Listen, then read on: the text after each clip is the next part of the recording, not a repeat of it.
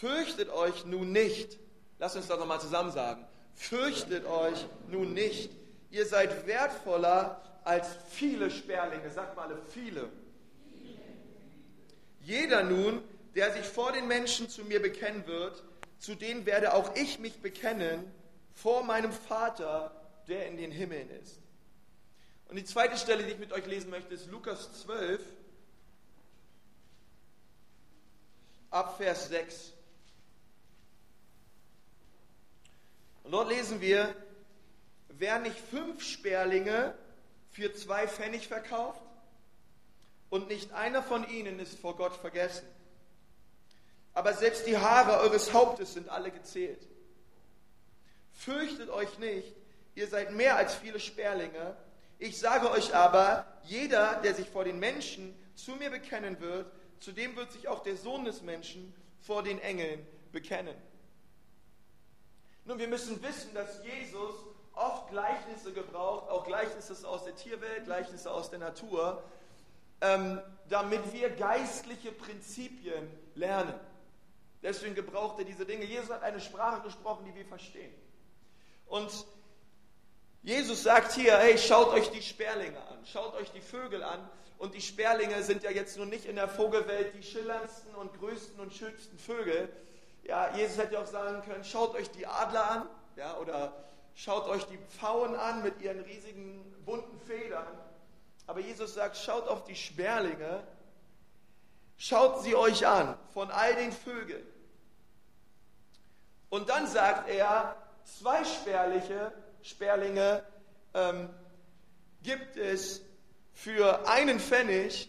Und an einer anderen Textstelle lesen wir, dass wir für zwei Pfennig fünf Sperlinge bekommen. Es ist ja komisch, dass Matthäus und Lukas hier unterschiedliche Zahlenangaben bringen. Und wenn ich in der Schule richtig aufgepasst habe, in der Grundschule, und ich hoffe, das habe ich, dann müsste, ich, äh, müsste es doch eigentlich heißen, für einen Pfennig, lieber Matthäus, gibt es zwei Sperlinge, also muss es für zwei Pfennige vier Sperlinge geben, oder? Das müsste eigentlich so sein. Mengenrabatt. Und dem Mengenrabatt geht es mir heute. Aber Lukas sagt, nein, für zwei Pfennige gibt es fünf Sperlinge.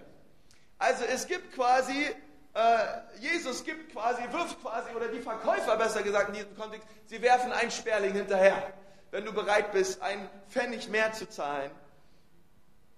Weil dieser eine Sperling, den es extra gibt, der war für die Käufer quasi nichts wert. Er wirft ihn umsonst rein, diesen Sperling, denn der Sperling, den hat er einfach über.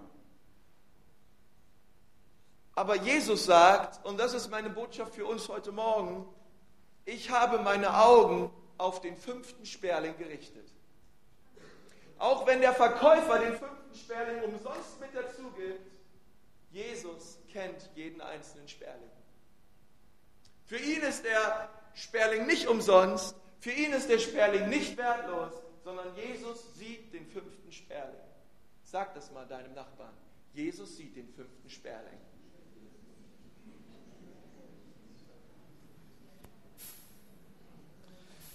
Wisst ihr, die Mathematik Jesu ist eine andere als unsere menschliche Mathematik. Die Bibel sagt, einer besiegt tausend und nach menschlicher Mathematik würde man sagen, zwei besiegen 2000, aber Jesus sagt, einer besiegt tausend, zwei besiegen zehntausend. Die Bibel sagt auch, ähm, dass ein Tag wie tausend Jahre sind. Hey, ein Tag mit dem Herrn sind wie tausend Jahre, aber tausend Jahre sind wie mit einem Tag mit Jesus. Anders gesagt, Jesus kann an einem Tag mehr tun, als du es versuchst tausend Jahre lang.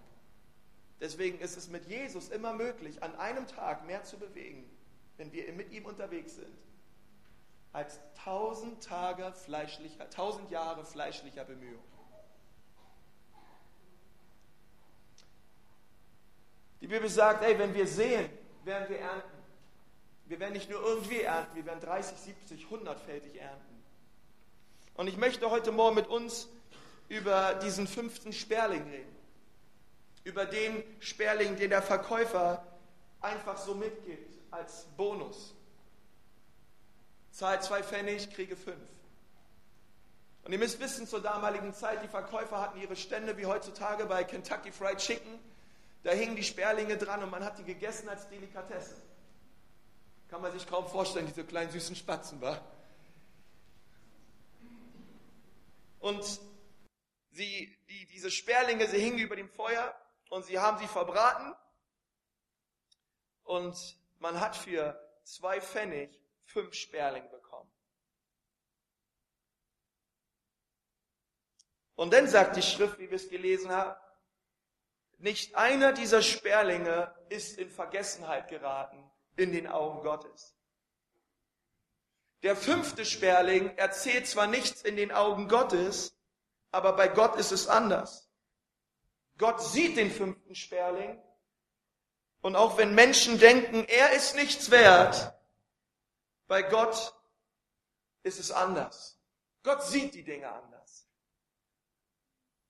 Und ich möchte dir sagen, das Leben sagt uns manchmal, dass wir nichts wert sind, dass wir ein Pro Bono sind. Und ich möchte dir heute sagen, in Gottes Augen gibt es keinen fünften Sperling. Kein fünftes Rad am Wagen.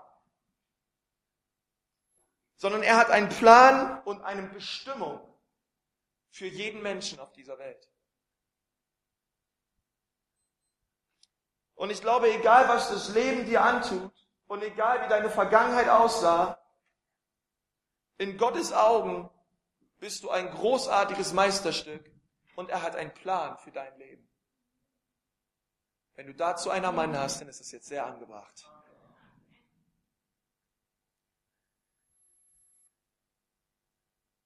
Und diese Botschaft ist für Leute, die versagt haben. Und weil du denkst, weil du versagt hast, passt du irgendwie nicht mehr rein. Aber ich sag dir eins, wenn Jesus schon auf die Beerdigung eines Sperlings geht, denn die Bibel sagt, keiner von ihnen wird auf die Erde fallen, ohne dass der Vater es bemerkt. Dann bist vielleicht auch du mal gefallen in deinem Leben oder du liegst gerade auf dem Boden aber du bist in seinem Fokus und er sieht dich. Und das nennt man Gnade oder die Liebe Gottes.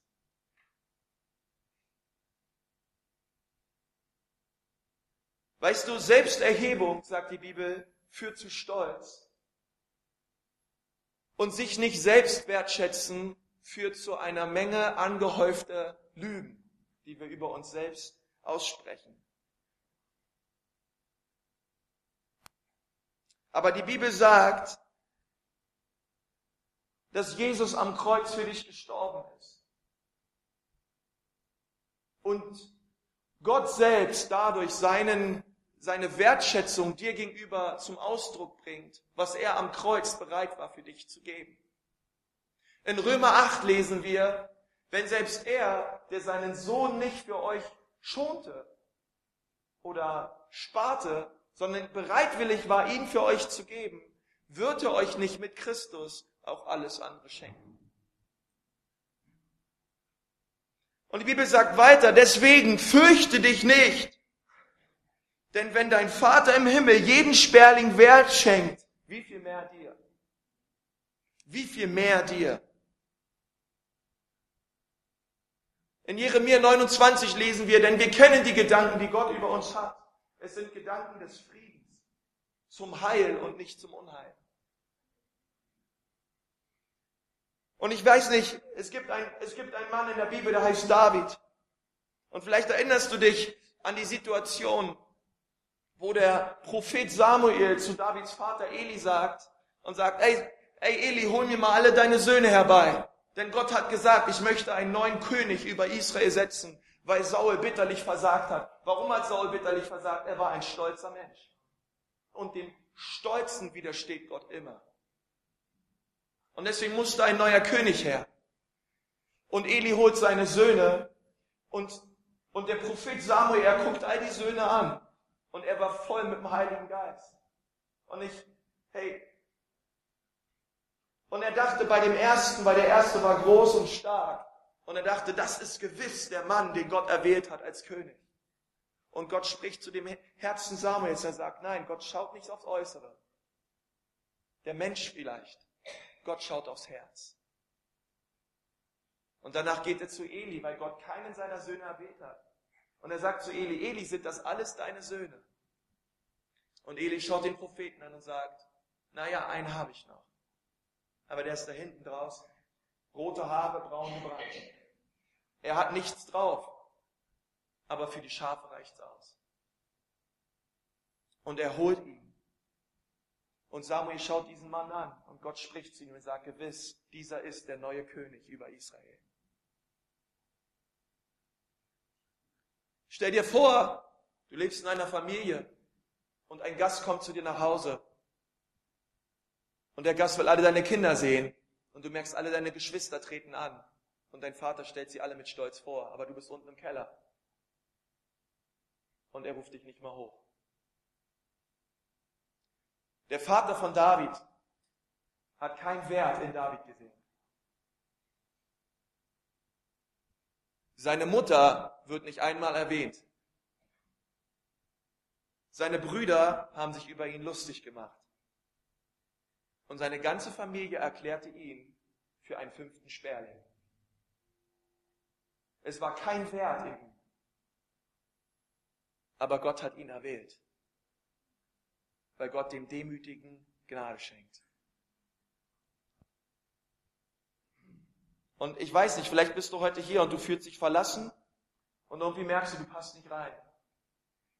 Du hast die besten Grundvoraussetzungen, dass Gott dich mächtig gebrauchen wird in deinem Leben. Im Psalm 102, Vers 8 schreibt David, ich wache und bin wie ein einsamer Vogel auf dem Dach. Und in der Vorbereitung habe ich gemerkt, ey, das ist irgendwie wie dieser Sperling. Ich bin wie ein einsamer Vogel auf dem Dach, sagt David. Er ist irgendwie ein komischer Vogel. Er ist einsam, vielleicht auch in seinem Nest einsam. Aber Gottes Augen sind auf ihn gerichtet. Wisst ihr, Gott weiß es, wie es sich anfühlt, wenn man einsam ist.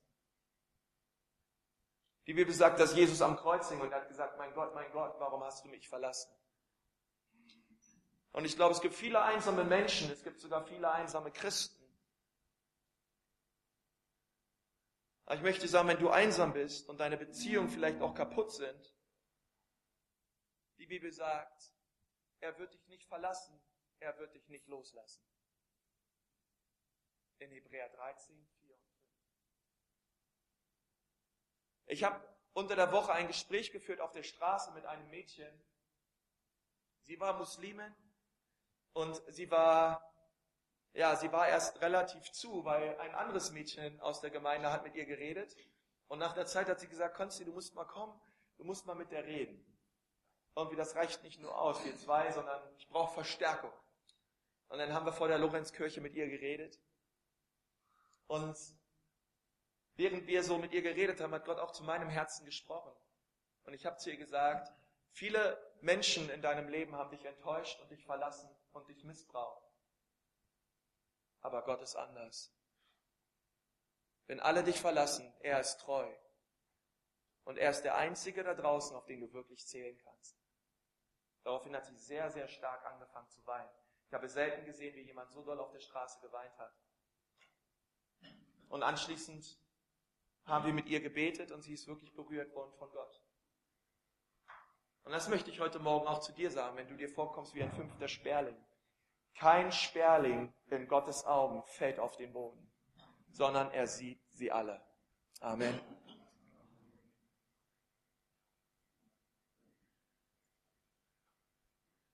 Die Bibel sagt im Psalm 84, Vers 4, auch der Vogel hat ein Haus gefunden und die Schwalbe ein Nest für sich, wo sie ihre Jungen hinlegen kann. Deine Altäre, Herr der Herrscharen, mein König und mein Gott. Es gibt ein Haus, es gibt einen Raum für jeden fünften Sperling und das ist zuallererst die Gegenwart Gottes. Weil bei ihm sind wir zu Hause. Und es ist die Gemeinde als Ort, wo wir gepflanzt sein sollen, und wie, wo, wo wir wachsen wie eine Zeder am Libanon. Deswegen ist es wichtig, dass du ins Haus des Herrn kommst. Weil die Bibel sagt, dort hat ein Vogel sein Nest gefunden, sein Haus gefunden, in deinem Hause, Herr. Und es macht einen sehr großen Unterschied, ob du sonntags da bist oder nicht. Denn wenn du nicht da bist, ist der Stuhl leer. Und Leute fragen sich, ey, wo bist du? Und es ist wichtig, dass wir gepflanzt sind im Hause des Herrn. Es gab einen anderen Mann in der Bibel, der hieß Hiob. Hiob hat in 24 Stunden alles verloren. Irgendwo muss es doch etwas geben, eine Ursache für das, was du hier erlebst. Und wir sehen auch noch später, dass selbst seine Frau zu ihm sagte, Hiob, komm und fluche Gott. Aber weißt du was? Hiob musste eine Entscheidung treffen. Und er nahm diese schlechten Nachrichten und er machte daraus eine gute. Jetzt möchte ich dir was sagen, was ganz wichtig ist. Weißt du, wie du aus einer schlechten Nachricht eine gute machst? Wir haben es heute alle schon gesungen. Hiob 1, Vers 21. Der Herr hat gegeben, der Herr hat genommen. Gesegnet sei der Name des Herrn. Gesegnet sei der Name des Herrn. Gepriesen sei Jesus. Ich weiß, wir können Jesus preisen, wenn es uns gut geht, aber kannst du ihn auch preisen, wenn es dir schlecht geht?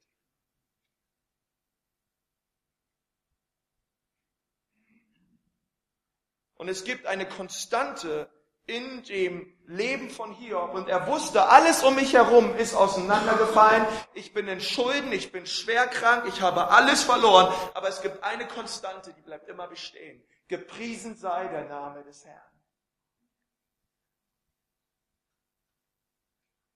Und die Bibel sagt, dass das Ende von Hiob doppelt so gesegnet war wie sein Anfang.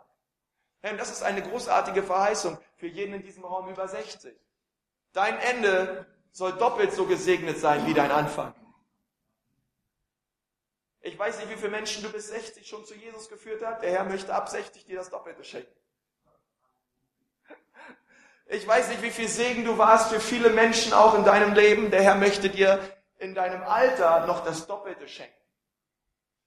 Ich bin da der festen Überzeugung von. Gott möchte die Alten genauso gebrauchen wie die Jungen. Und dann gab es noch einen Mann, mein Lieblingscharakter im Neuen Testament, neben Jesus natürlich, das war Petrus.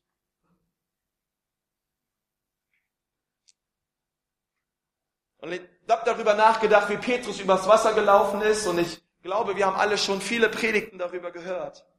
Oft gesehen, oft gepredigt. Aber wisst ihr, was mir aufgefallen ist? Jesus hat nicht zu ihm gesagt, komm und laufe über dem Wasser. Es war nicht die Idee von Jesus, auf dem Wasser zu laufen, sondern Petrus sagte, Herr, wenn du es bist, dann ruf mich auf dem Wasser zu dir zu kommen. Es war seine Idee, nicht die Idee des Herrn. Und ich wollte dich mal fragen, hattest du schon mal eine gute Idee, aber es war nicht Gottes Idee? Okay. Gut, ein paar Ehrliche sind dabei.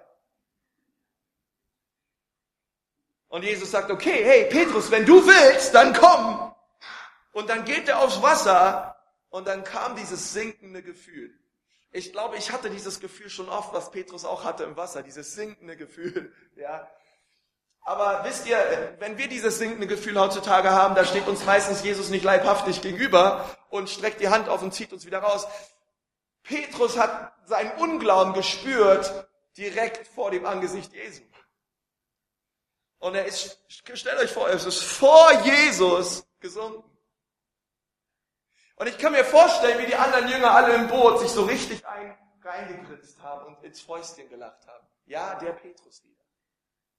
Ich kann mir vorstellen, wie, wie sie vorher schon Wetten abgeschlossen haben. Hey, der wird es nicht zu Jesus schaffen. Der wird vorher untergehen. Und sie hatten alle recht. Und ich glaube, es war, es war schon eine Demütigung für Petrus. Aber wisst ihr was? Was ich so stark finde, ein paar Monate später am gleichen See, wo Petrus eines seiner größten Versagen hatte, gab Jesus ihm seine Berufung und seine Bestimmung und sagte zu ihm, geh hin, Petrus, und weide meine Schafe. Geh hin, Petrus, und hüte meine Lämmer. An dem Ort seines Versagens hat Jesus wieder mal alles umgedreht und machte es zu dem Ort seiner Bestimmung. Wisst ihr, Petrus hat noch weiter versagt. Er hat noch öfter versagt, aber auch er hat Jesus verleugnet. Niemals, Jesus, werde ich dich verleugnen. Und Jesus sagt zu ihm, ey, ehe der Herr dreimal kräht, wirst du dreimal gesagt haben, dass du mich nicht kennst, dass wir nichts miteinander am Hut haben.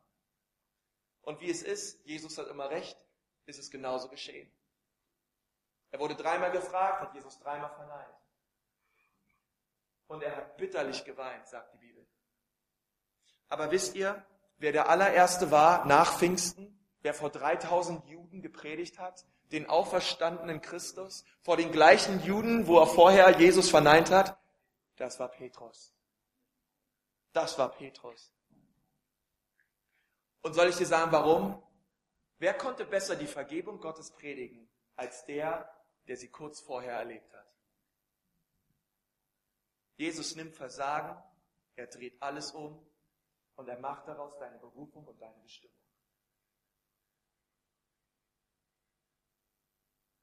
In Matthäus 25 sehen wir ein Gleichnis von Talenten.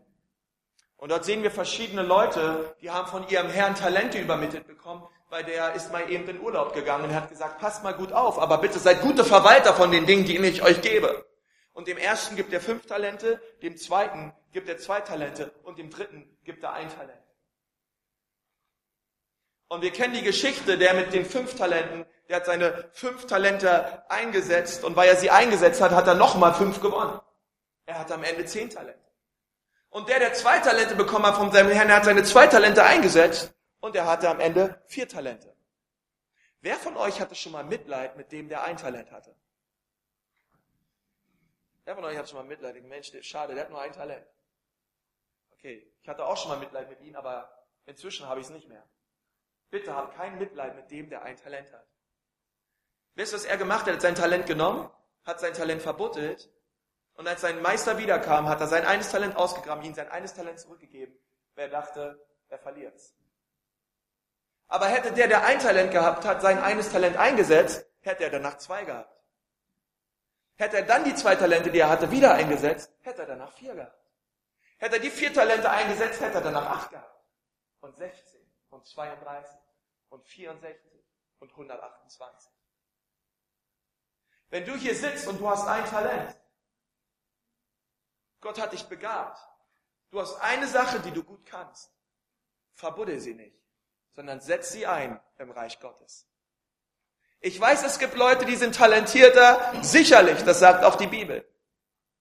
Aber wenn du dein eines Talent, was du hast, nicht einsetzt, dann wirst du niemals Frucht bringen im Reich Gottes. Hey, wenn du gut Kuchen backen kannst, dann back Kuchen und bring's Sonntag mit. Hey, wenn das alles ist, was du kannst, ist es super.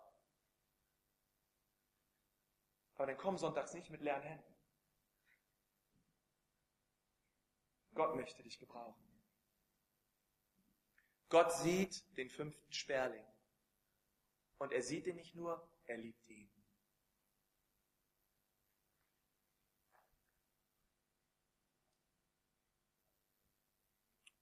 Und ich möchte dir sagen, und das musste Petrus lernen, Versagen ist keine Person, Versagen ist eine Begebenheit.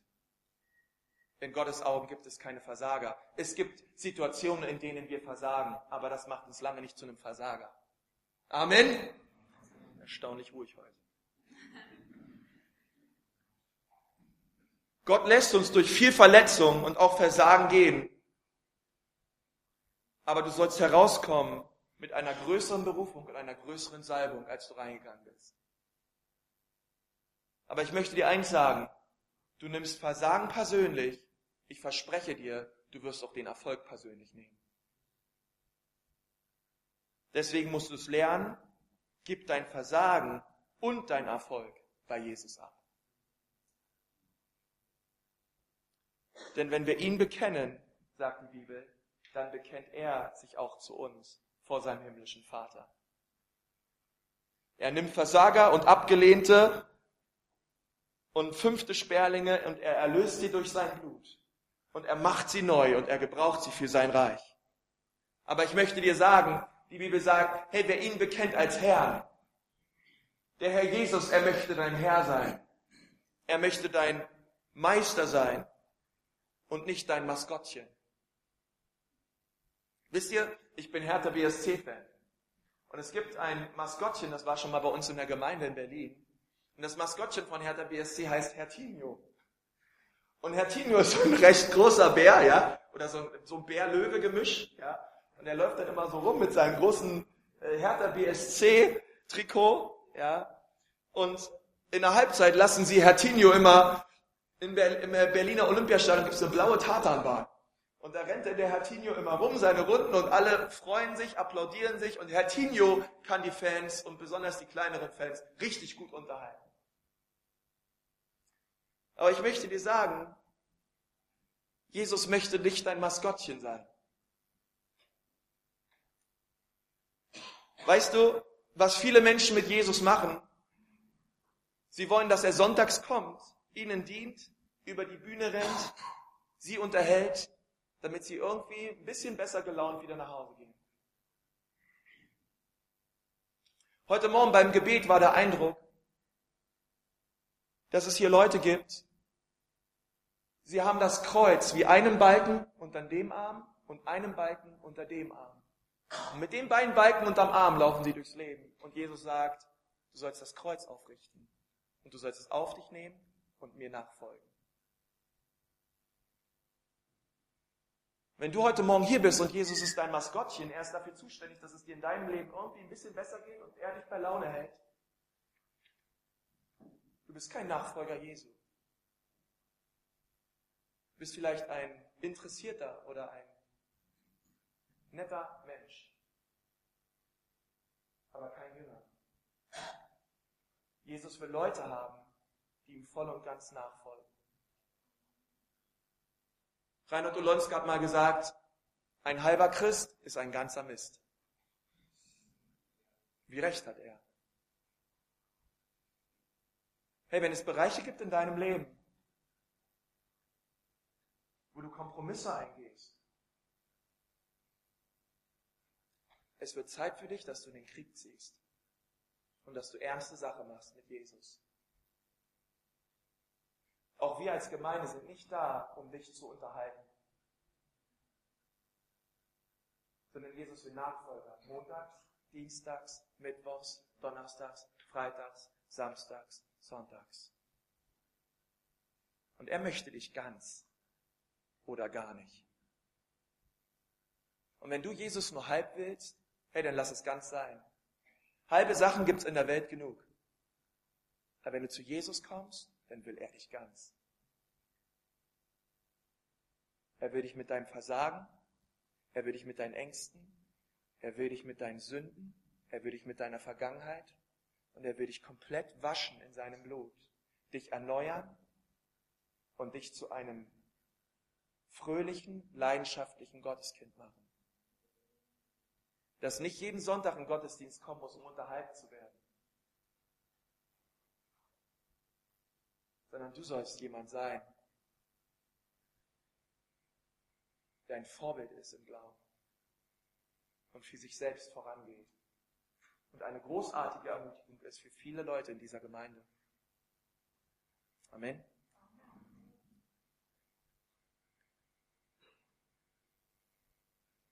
Ich hatte das so auf dem Wort, auch in der Predigtvorbereitung, was Jesus sagt, ich will dein Meister sein, nicht dein Maskottchen ich will dein Meister sein. Ich will dein Vater sein, sagt die Bibel. Das finde ich so stark auch mit diesen Talenten hier. Da geht es um den Vater. Er möchte dein Vater sein. Er möchte der sein, der an deinem Herzen ist. Und er möchte auch, dass du an seinem bist. Und ich möchte euch zum Schluss eine Geschichte vorlesen. Eine Geschichte, die ich gehört habe und dann nochmal im Internet gefunden habe. Deswegen hör mal gut zu. Es gab mal einen Professor, der in einer Bibelschule in dem Bundesstaat Tennessee in Amerika gelehrt hat. Er und seine Familie waren wandern und hielten Rast an einer Berghütte, um zu essen. Dann bemerkten sie einen Mann, der von Tisch zu Tisch ging und mit Leuten redete. Der Professor wünschte sich insgeheim, dass er ihn in Ruhe lassen würde. Aber dann kam er auch zu ihm an den Tisch. Er fragte, Hallo, wie geht's Ihnen? Wie geht's euch? Ihr seid nicht aus dieser Gegend, oder? Wer seid ihr? Was macht ihr? Er antwortete, ich bin ein Lehrer und ich bilde Pastoren und Prediger aus, wie man predigt und wie man lehrt. Dann sagte der alte Mann, ach wirklich? Es gab mal einen Pastor, der hat meinem Leben total beeinflusst. Auf eine Art und Weise, wie es für immer mein Leben verändert hat. Der Professor sagte, was meinst du? Der alte Mann sagte, ich bin aufgewachsen in diesem kleinen Dorf unten im Tal. Jeder kennt hier jeden und jeder weiß, was der andere tut. Bei wem ist das auch so in der Gegend? Okay. Bei uns noch nicht ganz. Jeder weiß in meinem Dorf, dass ich nie wusste, wer mein Vater war. Ich bin unehelich zur Welt gekommen und ich fühlte mich immer verlassen und abgelehnt. All die anderen Kinder in meiner Klasse hatten einen Vater, einen, der bei den Fußballspielen am Spielfeld dran stand. Und alles, was ich immer hatte, war meine Mutter und meine Oma. Ich kenne meinen Vater nicht. Ich habe mich isoliert und fühlte mich wie ein Versager, weil ich keinen Papa hatte. Und eines Tages hat meine Oma mich in eine christliche Gemeinde mitgebracht. Und da lernte ich diesen Pastor kennen. Denn er stand immer vorne an der Tür und begrüßte die Leute. Und auch ich kam immer an ihm vorbei. Eines Tages lehnte er sich zu mir runter und flüsterte mir etwas ins Ohr und sagte, Sohn, ich weiß, wer dein Vater ist. Und ich schaute ihn an und sagte, wer, wer, wer ist mein Vater?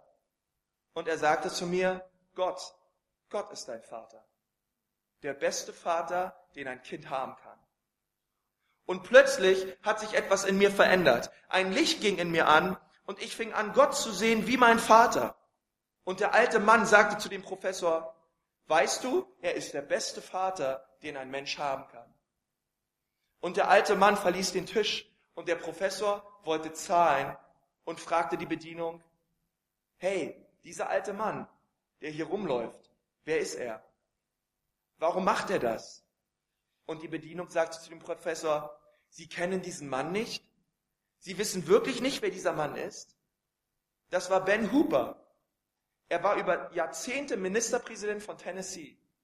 Er ist ein Multimillionär gewesen, aber er hat sein ganzes Geld den Armen gegeben. Er hat unseren Staat mehr Gutes getan als jeder Ministerpräsident, den es jemals in Tennessee gab. Man sagt, er sei der beste Ministerpräsident gewesen, den, den es jemals in den USA gab. Und ich möchte was sagen zu dieser Geschichte.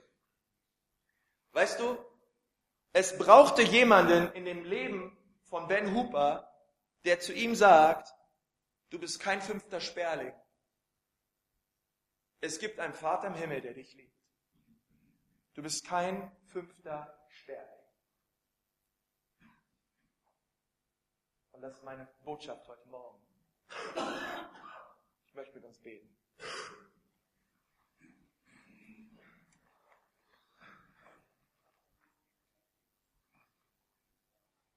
Herr Jesus, ich danke dir für diesen Morgen und ich danke dir, dass du hier bist.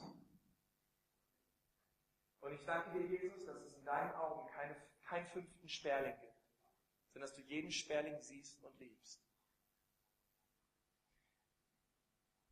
Und Herr Jesus, ich bete heute Morgen, dass du an unseren Herzen wirkst und arbeitest. Und dass du uns ganz neu unseren Wert zeigst, indem du unsere Augen öffnest und wir dein Kreuz sehen. Herr, denn wir wissen, dein Kreuz ist alles, was wir brauchen. Zeig uns dein Kreuz noch.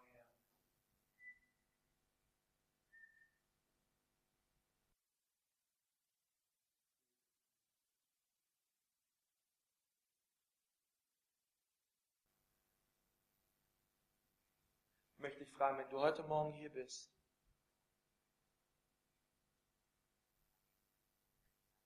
und du kommst dir vor wie ein fünfter Sperling in deinem Leben. Du bist von, fühlst dich irgendwie auch von Menschen verlassen, fühlst dich einsam, fühlst dich wie ein Versager. Und Dinge in deinem Leben sind irgendwie zerbrochen und kaputt. Und du fragst dich, wo ist Gott? Ich möchte dir sagen, er sitzt auf dem Thron und er schaut auf dich. Und er sieht dich. Und er liebt dich. Wenn das so der Fall ist in deinem Leben momentan, ich möchte einfach mal, dass du deine Hand hebst. Ich möchte gerne für dich beten. Vorkommt wie ein fünfter Sperling. Gib einfach mal deine Hand. Ist doch egal, was andere denken. Super. Gern für dich beten. Halleluja.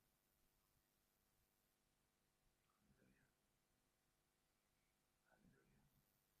Herr Jesus, ich danke dir jetzt, Herr, für jeden, der sich gemeldet hat. Herr, ich bete, dass du sie an dein Herz ziehst, Herr. Und ich bete, Vater, dass auch die Dinge, in denen sie sich befinden, Herr, dass sie dort noch gesalbter und noch kräftiger und mit noch mehr kühlem Glauben herauskommen, als sie reingekommen sind. Und ich bete, dass du meine Geschwister aufbaust im Glauben und sie stark machst, Herr. Ich danke dir, Vater, dass du mit uns bist im Tal, dass du mit uns bist in der Höhe. Herr, gepriesen sei dein Name.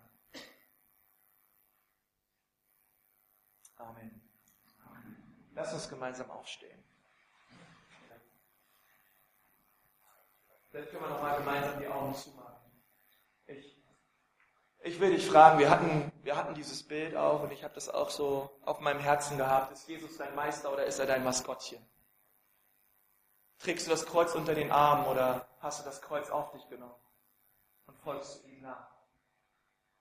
Oder bist du heute Morgen vielleicht als Gast hier das allererste Mal und du kennst Jesus noch gar nicht? Aber du möchtest ihn heute gerne in dein Leben aufnehmen. Du möchtest ihn bitten, dass er, ja, dass er dein Herr wird. Dann gib mal jetzt deine Hand, wenn das der Fall ist. Du bist heute hier und sagst, ja, das ist das, was ich will. Heute Morgen möchte ich diese Entscheidung treffen für Jesus. Er soll mein Herr werden. Ich will ihm nachfolgen. Irgendwer da heute Morgen. Dankeschön. Halleluja. Dankeschön. Halleluja. Dankeschön. Halleluja.